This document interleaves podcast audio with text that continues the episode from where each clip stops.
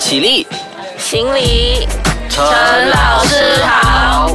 麻辣鲜师开课喽！你好，我是 Wilson 陈老师，麻辣鲜师开课喽。那么今天要和大家聊的，其实就是早前教育部它严禁。呃，小学买作业的这一件事情哦，那么这项决定其实呃对学校，尤其是对华小是影响非常深远的。因为如果你是华小生，相信你天天都会有作业不做，而且呃以作业不作为巩固自己学习方法之一的这种情况，对你来讲是不会陌生的。那么在正式讨论这件事情之前，今天节目中同样有我们的郭史光老师来麻辣鲜师做客的，欢迎你，光宏。大家好，好。那么光宏和我一样是小学老师嘛？那么呃，据我所知，你执教的学校是小型学校，你那边做作业的情况是怎样的？哦，我这边是三百多人的一间小学啦，所以应该算是中型的。OK 啊，那我们是有作业的啦，但是这个作业的量和其他的很多学校比起来是算是很少的。那在选择的方面，更多的权利也是我们老师自己决定要选哪一些作业。自己决定的意思就是说，可以完全的由自己选择适合你班上的作业部吗？嗯，就是因为我们一个年级只有两班，那只需要两个班执教那一个科目的老师取得一个就协调一下之后做的决定，就是可以是最后决定的。哇，很羡慕诶，因为 在你那个学校的情况可以这样子，可是我自己本身我是在这个呃学生人数比较多的学校，所以。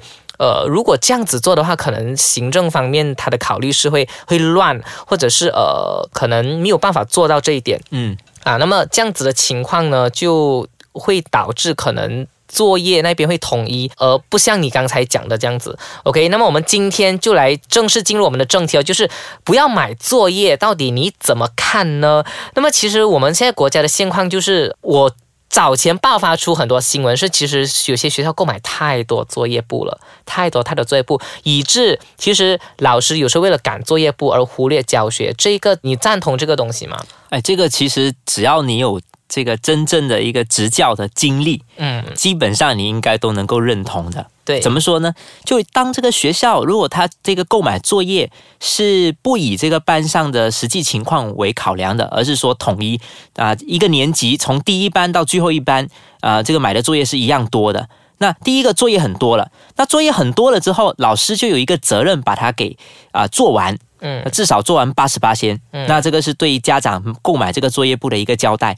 那如果是作业簿很多，老师又要去完成它，那可想而知，你的教学的大部分时间都会被这个东西给耗掉了。啊，星期一做这一本，星期二做那一本，星期三再做另外一本，那星期四我们来讨论一下。那基本上我们基本上就不不需要有太多的教学设计，我们就以这个作业作为每一天教学的内容就够了。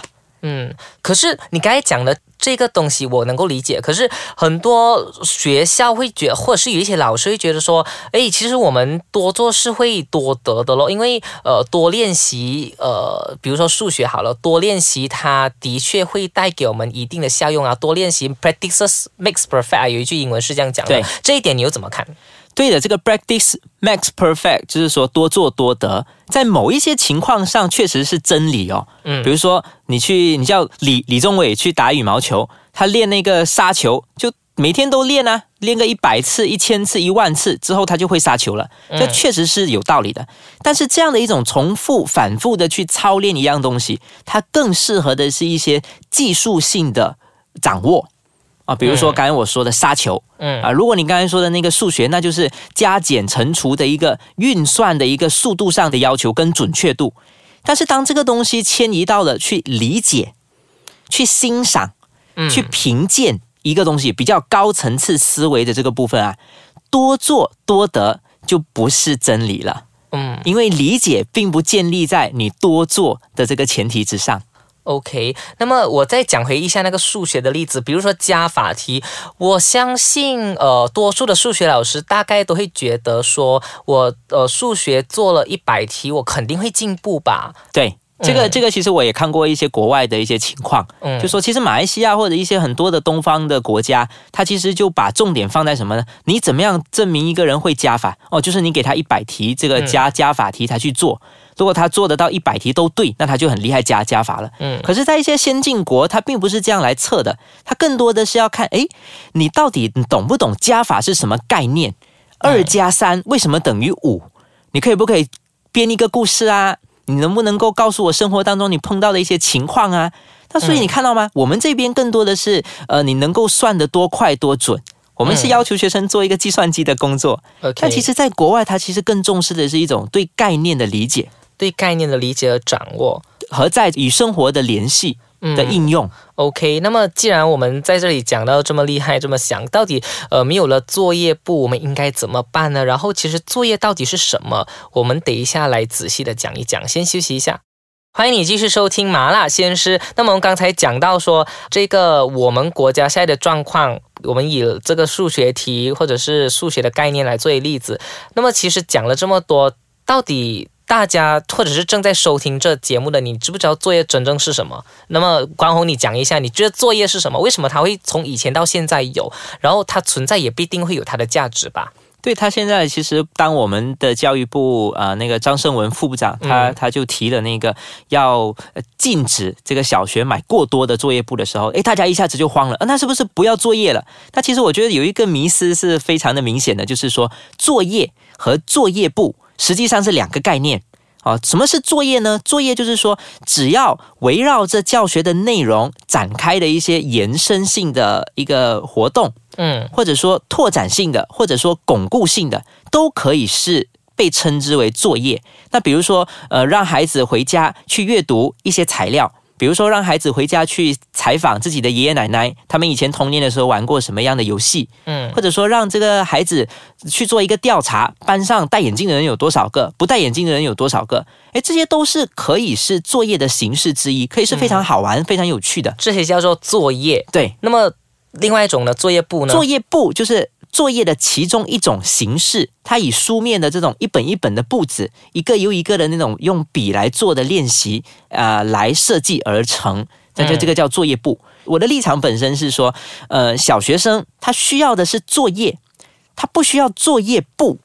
啊，因为什么呢？因为接作业簿，第一个是因为它那个整个出版的这个流水线啊，它其实那个在在那个品质方面是很难有一个保证的。嗯哎，因为它没有一个审核作业部的单位，嗯这个第一。第二的就是每个人都做同样的作业部的时候，哎，如果你很聪明，你是资优生，那可能你要做四十题的数学，你已经明明你做一题的时候就已经会了，你还需要去做多三十九题。嗯那可能如果你本身是一个后进生，你可能做了四十题还是错四十题，那其实也没有意义啊。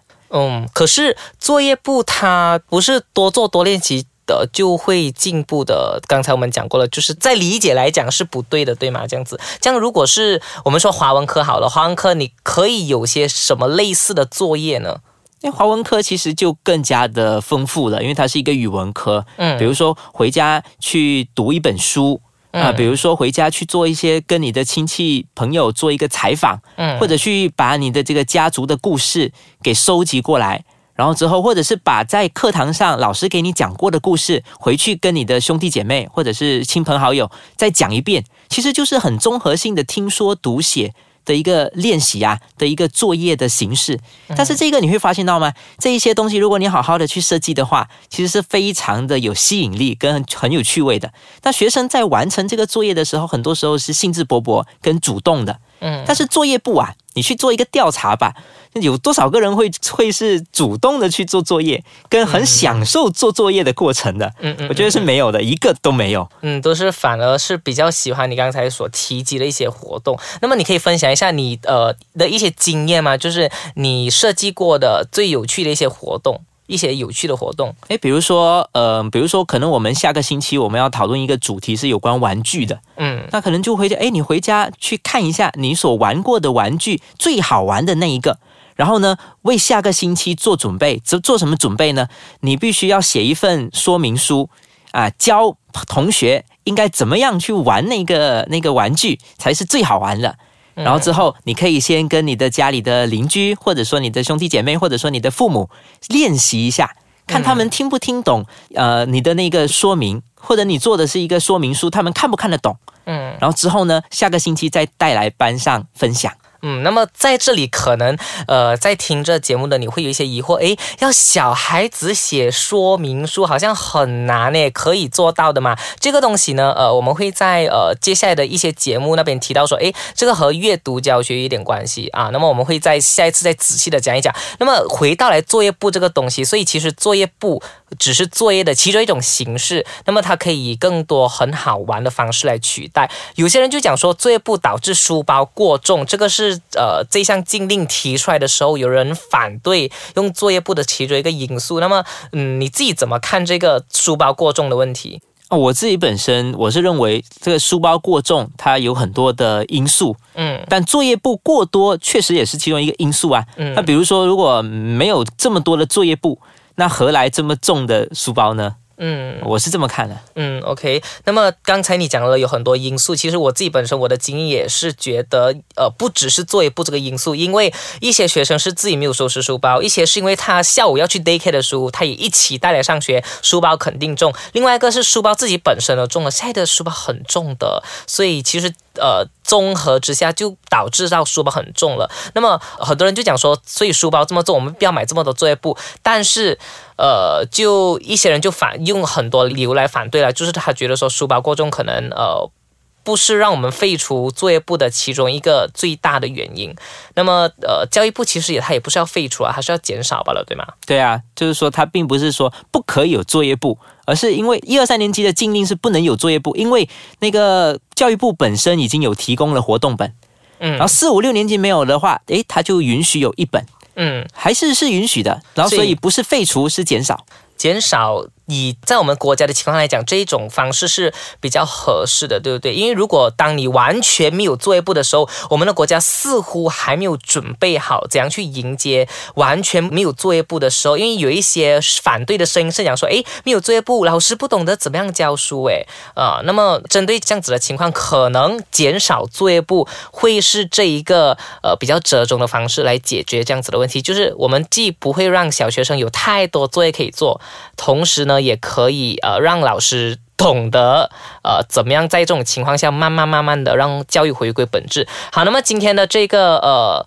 不要买作业，你怎么看呢？就讲到这里。当然，呃，赞同的声浪也有，反对的声浪也有。呃，怎么样讲都好，到最后我们都是为了学生，为了孩子着想啦。OK，那么呃，我们今天的麻辣鲜师就讲课到这里。如果你有什么要留言，要呃，或者是有什么要反对的，要赞同的，都欢迎你去到 i c e k a c h a n g m y 那一边去呃了解一下和留言的。好，那么麻辣鲜师讲到这里，我们谢谢关宏今天来到我们的节目做客。好，谢谢。已经是熟客了哈，来了第三集了。好，谢谢你。下一次还会有郭时光老师和我们一起在节目中畅谈一些很有趣的事情。下一次再和你一起麻辣开讲，麻辣鲜师下课喽。